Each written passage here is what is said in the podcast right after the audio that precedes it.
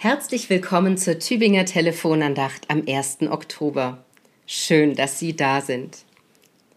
In den Telefonandachten dieser Woche haben wir viele verschiedene Gottesspuren gefunden. Heute ist Sonntag. Allein dieser Tag ist eine einzige Gottesspur, denn Gott hat ihn uns Menschen gegeben, damit wir ruhen, so wie Gott selbst am siebten Tag der Schöpfung ruhte. Und dieser spezielle Sonntag feiert die Spuren der Schöpferliebe Gottes wie kein anderer. Denn in vielen Kirchen feiern wir heute das Erntedankfest. Wir danken für die Ernte und für die Schönheit dessen, was wir ernten durften. Wir danken für jeden Tag, an dem wir satt zu essen hatten. Doch bei allem Jubel für den Erntesegen bei uns dürfen wir nicht vergessen, dass die Nahrung auf unserer Welt nicht gerecht verteilt ist. Und in vielen Gemeinden bitten die Menschen Gott nicht nur um Hilfe für Menschen, die Hunger leiden, sondern auch um Weisheit, die hilft, der Not ein Ende zu setzen.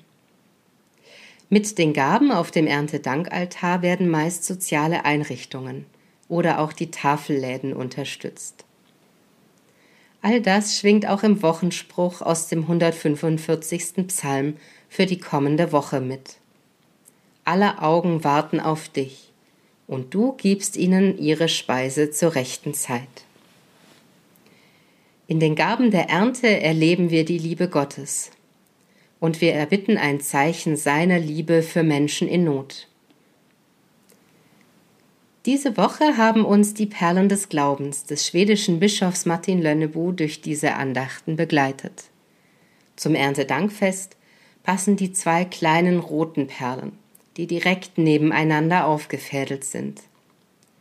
Es sind die Perlen der Liebe. Eine steht für die Liebe, die wir empfangen, die andere steht für die mitmenschliche Liebe, die wir geben. Du bist mein und ich bin dein. Ewig ist deine Liebe, ist das Ge Gebet, das zur ersten Perle gehört. Und zur zweiten Perle passen die Worte Gott, wenn du mein Gebet hören willst, mach mich zu einem guten Menschen. Diese beiden Gebete beschreiben die beiden Seiten des Erntedankfests. Die Feier der Liebe, die wir von Gott empfangen. Und die Bitte, wir mögen sie weitergeben können. Dass Sie heute Gottes Liebe empfinden dürfen und weitergeben können, wünscht Ihnen Ihre Pfarrerin Michaela Stock aus Neustetten.